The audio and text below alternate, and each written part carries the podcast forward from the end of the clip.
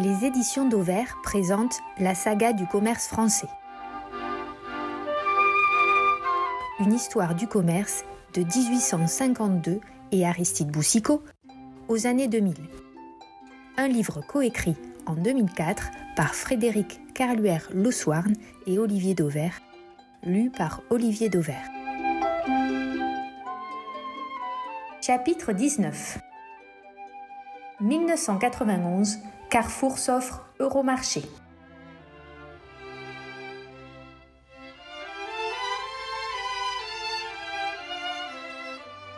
Concentration, la course au milliard.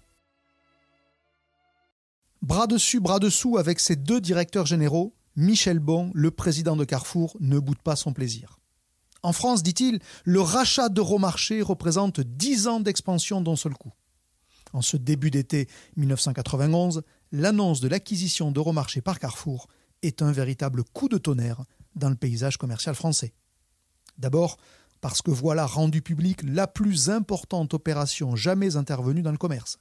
La proie affiche plus de 25 milliards de francs de chiffre d'affaires. Et le prédateur accepte de débourser plus de 5 milliards de francs. Ensuite, parce que depuis quelques jours, il était quasi certain qu'Euromarché tomberait dans l'escarcelle du printemps.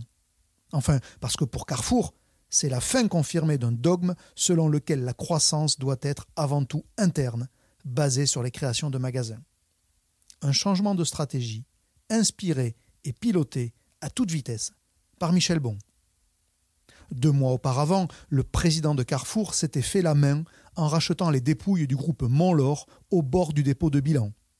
Pour un peu plus d'un milliard de francs, l'équivalent de 25% du chiffre d'affaires de Montlore, Carrefour s'offrait 11 hypermarchés et 3 supermarchés dans le Midi. Finalement, seuls trois hypermarchés, les plus grands, seront conservés. Guyenne et Gascogne, Auchan et Doc de France se partageront les restes du petit empire fondé par l'ancien disciple d'Édouard Leclerc, Michel Montlore. Euromarché est pour Carrefour une proie autrement plus charnue. 77 hypermarchés, dont 54 sont exploités en pleine propriété et 23 en affiliation. Grâce au réseau Euromarché, Carrefour parfait son maillage du territoire, en particulier dans le Grand Ouest, le Sud et en Alsace-Lorraine. Son chiffre d'affaires bondit pour atteindre près de 120 milliards de francs. Avec plus de 13% de part de marché dans l'Hexagone, Carrefour tutoie désormais Intermarché et Leclerc et possède surtout une bonne longueur d'avance sur les principaux distributeurs intégrés. Promodes a moins de 9% de part de marché, Auchan a moins de 7% et Casino avec à peine 6%. Autre avantage, et non des moindres, pour Carrefour, le prix d'achat est relativement raisonnable au vu des acquisitions effectuées au cours des années précédentes. Les 5 milliards de francs mis sur la table par Michel Bon correspondent à 20% du chiffre d'affaires d'Euromarché. La proie n'était certes pas en excellente santé, mais Euromarché restera bien comme une bonne affaire.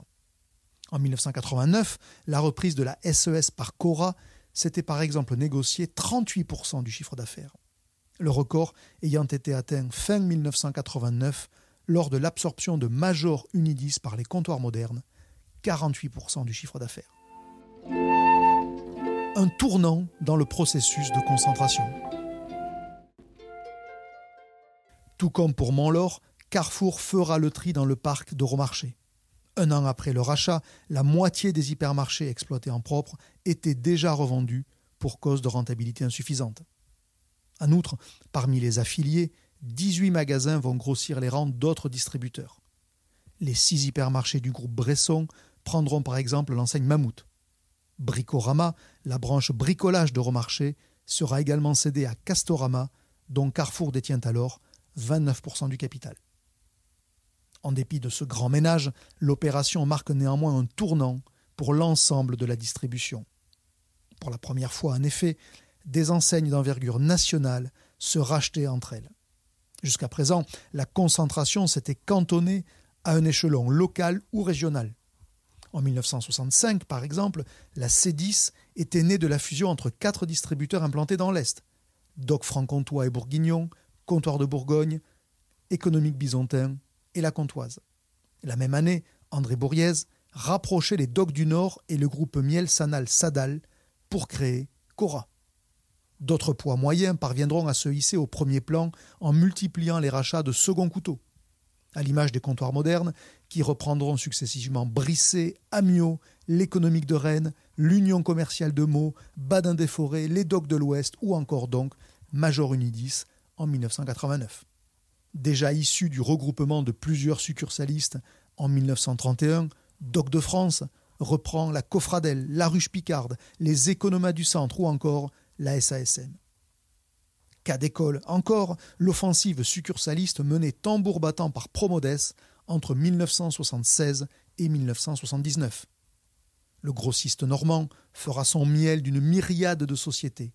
L'Aquitaine, l'économique bretonne, Céron, l'Union de Cholet, l'Étoile de l'Est, Goulet-Turpin, les Docks Ardennais et tellement d'autres encore. Avec Euromarché, Carrefour donne le coup d'envoi d'un processus qui va marquer les années 90 les consolidations nationales. En octobre 92, une nouvelle enseigne nationale tombe au champ d'honneur. Un an et demi après son entrée au capital de Rally, à la demande du propriétaire Albert Cam, Jean-Charles Naouri fait affaire avec Antoine Guichard. Casino absorbe Rally. Aux grandes dames d'ailleurs d'Albert Cam qui s'en voudra d'avoir fait entrer le loup dans la bergerie comme il le dira plus tard. En 1996, c'est Auchan qui crée la surprise. Peu intéressé par les opérations de croissance externe, le groupe de Gérard Mullier lance avec succès une OPA en bourse sur Doc de France. Pour s'assurer le contrôle du groupe Tourangeau, Gérard Mullier doit aligner 19 milliards de francs, soit l'équivalent de 41% du chiffre d'affaires de Doc de France. En contrepartie, Auchan se hisse au quatrième rang du secteur. En 1998, Carrefour sécurise ses positions au sein des comptoirs modernes via une OPA amicale partenaire du groupe Manceau depuis 1972 par l'intermédiaire d'une filiale commune qui exploite des hypermarchés, Carrefour détenait jusqu'alors 23% du capital des comptoirs modernes. L'opération marque aussi l'abandon par Carrefour d'un second dogme, le monoformat. Daniel Bernard, le PDG de Carrefour, le commentera à l'époque. C'est un virage dû à l'évolution du métier et des méthodes, dira-t-il. Développer des supermarchés va nous permettre de renforcer nos parts de marché dans les pays où nous sommes présents. Cette conversion au multiformat sera évidemment couronnée quelques années plus tard par la gigantesque fusion entre Carrefour et Promodes en 1999. Une fusion qui avait été amorcée dans les airs, dans le jet de Paul-Louis Allais, le patron de Promodes, qui raconte Fin juin 1999, je partais pour un congrès du CIES à Stockholm où Daniel Bernard se rendait également. Je lui ai proposé de profiter du Falcon de Promodes, étant tout seul dans l'avion. Durant le vol, il a lâché le morceau. Les choses sont ensuite allées très vite, car nous avions la même analyse stratégique, surtout. Annoncé dans la précipitation le 30 août 1999 en raison des fuites dans la presse, la fusion donne naissance au numéro 2 mondial de la distribution, avec un chiffre d'affaires de près de 52 milliards d'euros et un parc de plus de 9000 magasins dans 26 pays, dont 700 hypermarchés, plus de 2500 supermarchés et plus de 3000 magasins de hard discount. Cora résiste à Carrefour et à Casino. Casino sera moins heureux au jeu. À la fin des années 80 et au début des années 90, le distributeur stéphanois tentera successivement de fusionner avec Doc de France, Carrefour et Promodes. Mais à chaque fois, en vain. La fusion avec Doc de France était pourtant bien avancée. Antoine Guichard le racontera là encore. On a finalement buté sur une cause d'échec classique dans les grandes fusions, savoir qui serait le dirigeant du nouveau groupe, dira-t-il. Toujours selon l'ancien patron de Casino, le rapprochement avec Carrefour aurait avorté en raison de problèmes fiscaux et juridiques.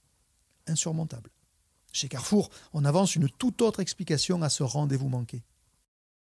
Ça ne s'est pas réalisé parce qu'à cette époque-là, Casino restait très succursaliste. Eux étaient encore très orientés petite boutique et nous, vers l'hypermarché, dira Denis de Forêt, l'un des fondateurs de Carrefour. A l'inverse, et comme pour Doc de France, il s'en est fallu de peu que Promodes et Casino ne fassent qu'un. Avec Promodes, dira Antoine Guichard, nous étions allés très loin. Les futurs organes de direction étaient même définis. À côté de ces tractations discrètes entre gens de bonne compagnie, la course à la concentration donne aussi lieu à de véritables foires d'empoigne, avec ses gagnants et ses perdants. En 1989, à l'issue d'une bataille boursière avec la CFAO, Rally échoue dans sa tentative de prendre le contrôle de la ruche méridionale. En 1991, Leclerc était lui sur les rangs pour le rachat de Montlore. On connaît la suite. Incapables de surenchérir face à des groupes intégrés, capables, eux, de mobiliser des capitaux et très rapidement, les chaînes d'indépendance seront du reste pratiquement absentes de tous les débats.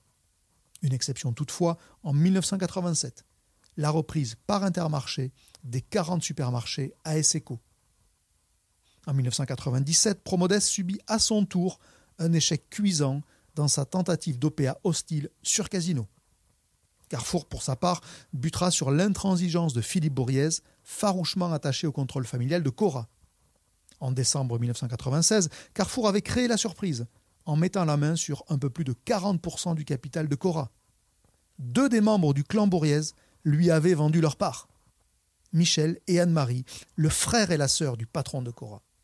Furieux de cette intrusion, Philippe Bourriez n'aura de cesse de mettre des bâtons dans les roues de Carrefour. Suite à la fusion avec Promodes, la Commission européenne exigera d'ailleurs que Carrefour cède cette participation. Et en octobre 2001, pour 850 millions d'euros, la participation d'Ancora sera finalement revendue à la Deutsche Bank. Au passage, Carrefour empochera une coquette plus-value. Mais la transaction suscite à nouveau le courroux de Philippe Bourriez car Casino, qui est son partenaire à l'achat dans la centrale Opéra, a organisé la possibilité de racheter ses titres dans un délai de cinq ans. Une trahison, s'emporte Philippe Bourriez. Protection, argumente-t-on chez Casino, qui n'avait qu'une crainte qu'un concurrent se porte acquéreur de la participation de Carrefour, fragilisant d'autant son alliance stratégique avec Cora. Porté devant les tribunaux, le litige aura pour première conséquence la désintégration de la centrale d'achat commune. Casino et Cora étant à nouveau contraints d'affronter en solo leurs fournisseurs.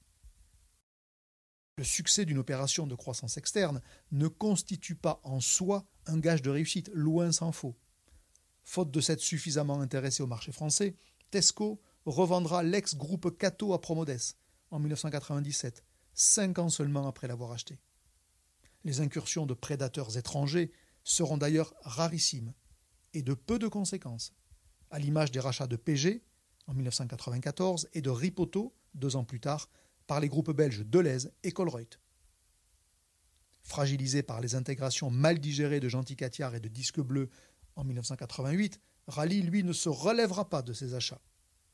Et que dire de la difficile fusion Carrefour-Promodès? En septembre 1999, dans l'euphorie Suivant l'annonce du rapprochement, Daniel Bernard annonçait un doublement des bénéfices sur les trois exercices à venir, soit un rythme de progression annuelle de 26%. Mais l'année 2000 s'achèvera sur une hausse de 15% seulement. La branche hypermarché du nouvel ensemble lâchera 0,7 points de part de marché. Et porté à près de 100 euros peu après la fusion, le cours de bourse de Carrefour flirtera avec les 60 euros seulement 18 mois plus tard, en 2001. Difficile en effet de marier deux groupes aux cultures si radicalement différentes. Promodes restait très marqué par son activité historique de grossiste, et Carrefour était davantage porté sur le culte de la vente et le contact avec la clientèle. Malgré les aléas et les choses trappes de la concentration, ces nombreux avantages auront suffi à convaincre les plus frileux de s'aventurer quand même dans des opérations de croissance externe. La prise de contrôle d'un concurrent ou la fusion amicale constitue autant de moyens efficaces de contourner la législation réglementant les créations ou les extensions de grandes surfaces. Denis de Forêt, l'un des fondateurs de Carrefour, l'expliquera. Pourquoi avons-nous acheté des entreprises dont les emplacements n'étaient pas les meilleurs, les installations parfois obsolètes, et le personnel pas dans nos normes s'interrogera-t-il. Parce qu'on n'avait plus de permis de construire, tout simplement. Acheter une affaire en France, c'était acheter un droit à commercer la saturation progressive du parc commercial français et les crises économiques, comme celles consécutives à la première guerre du Golfe, amplifieront encore le phénomène. Les raisons de la concentration. Métier de volume par définition, la grande distribution repose sur la recherche constante de l'abaissement des coûts. Et le premier levier et l'amélioration des conditions d'achat. La consolidation des volumes a toujours eu un objectif principal, peser davantage sur les fournisseurs pour améliorer les conditions d'achat. Rares sont en effet les secteurs économiques dont le compte d'exploitation est à ce point-là déséquilibré. Chez Carrefour, chez Auchan, chez Leclerc et tous les autres, le poste achat représente plus de 75% du compte d'exploitation. Autant dire qu'une amélioration, même minime, des conditions d'achat pèse lourdement sur le résultat final de l'entreprise. Pas étonnant dès lors que les distributeurs aient été historiquement obsédés par la taille critique. En parallèle, cette course à la taille génère de substantielles économies d'échelle en termes logistiques et marketing, avec par exemple la rationalisation des enseignes. N'en déplaise à ses détracteurs, la concentration de la distribution répond aussi à la concentration de l'industrie. En 1999, lors de la fusion entre Carrefour et Promodes, une enquête menée par le mensuel linéaire montrait qu'en moyenne, les deux leaders sur les 70 marchés principaux de l'univers des produits de grande consommation détenaient une part de marché de 54%, avec des positions hégémoniques sur les chewing-gums, 99%, la coloration, 90%, les rasoirs, 86%. Difficile donc d'obtenir des conditions d'achat compétitives lorsqu'on est isolé. En novembre 1989, malgré l'une des meilleures rentabilités de la profession et une situation financière saine, Major Unidis, parce que le groupe était trop petit, se résout à rejoindre Comptoir Moderne. François Morin, patron de Major Unidis à l'époque, l'analysera ensuite. Nous ne parvenions pas à nous développer assez rapidement. Avec 3 milliards et demi de francs de chiffre d'affaires, il était clair à cette époque que Major Unidis devrait tôt ou tard s'allier pour assurer son avenir. Alors, considéra-t-il, autant anticiper l'échéance pour fixer soi-même les conditions. Un épouvantail nommé Walmart. Au final, pour les outsiders de la distribution, trois options majeures se présenteront. Soit rester isolés, au risque d'être marginalisés, soit se faire absorber par l'un des leaders, soit se ranger sous leur bannière, via le partenariat ou l'affiliation. Moins risquée que la première et moins douloureuse que la seconde, la troisième option, c'est-à-dire l'affiliation, rencontrera un certain succès. Suite à l'effondrement du mouvement coopératif au milieu des années 80, les coopératives survivantes s'adosseront à de solides alliés. Promodes, pour les COP de Champagne, Cora, pour COP d'Alsace, Carrefour, pour COP Atlantique, et Casino, pour COP de Normandie-Picardie. En 1991, Arlo, en Rhône-Alpes, et Scanzi, dans le Gard, deviendront eux des affiliés Promodes. En 1992, Corse Distribution se rangera aux côtés de Casino. Et en 1993, PG et Shiver se rapprocheront de la centrale Paris-Doc de Doc de France. À l'heure du bilan, la vague de concentration aura eu pour effet mécanique de réduire considérablement le nombre d'enseignes. Ces 20 dernières années, plus de 40 enseignes significatives auront disparu, purement et simplement. Rayés de la carte, les supermarchés Doc, Élysée, Gentil Super, Radar, Super DB, ou encore Lyon, Squal, Tigre. Même chose pour les hypermarchés Escale, Euromarché, L'Univers, Mammouth ou Rallye. Du coup, nombreux sont les magasins ayant porté trois ou quatre enseignes différentes à l'image des supermarchés de Guyane et Gascogne, successivement baptisés Squal, Attaque, Stock, puis finalement Champion, avant d'adopter Carrefour Market dans les années 2000. Face à ce véritable balai d'enseignes, le temps d'adaptation des clients est parfois long. Dans les campagnes gersoises, par exemple, l'hypermarché Carrefour de Toulouse-Purpan est encore baptisé Escale au tournant du siècle. À Saint-Brieuc aussi, les habitudes ont la vie dure. Le géant y est encore couramment désigné par son ancien patronyme, Rally. L'enseigne avait pourtant été décrochée du magasin depuis si longtemps. Les Français devront sans doute se faire à la disparition de nouvelles enseignes, même si la course à la taille critique s'est quelque peu ralentie. Les déboires du néerlandais Ahold, victime d'une croissance mal maîtrisée, en ont refroidi plus d'un. Mais nul doute que d'autres opérations de concentration seraient à venir au XXIe siècle. S'il est peu probable que Carrefour puisse opérer une autre acquisition majeure en France à raison de sa taille déjà imposante, les jeux sont ouverts pour les poursuivants. La perspective d'une fusion entre Casino et Cora s'est éloignée.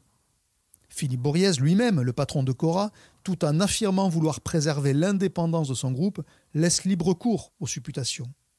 Au magazine linéaire, il expliquait ainsi qu'aucune hypothèse n'est à rejeter sous réserve qu'il y ait de la confiance et que le projet soit bon et sain.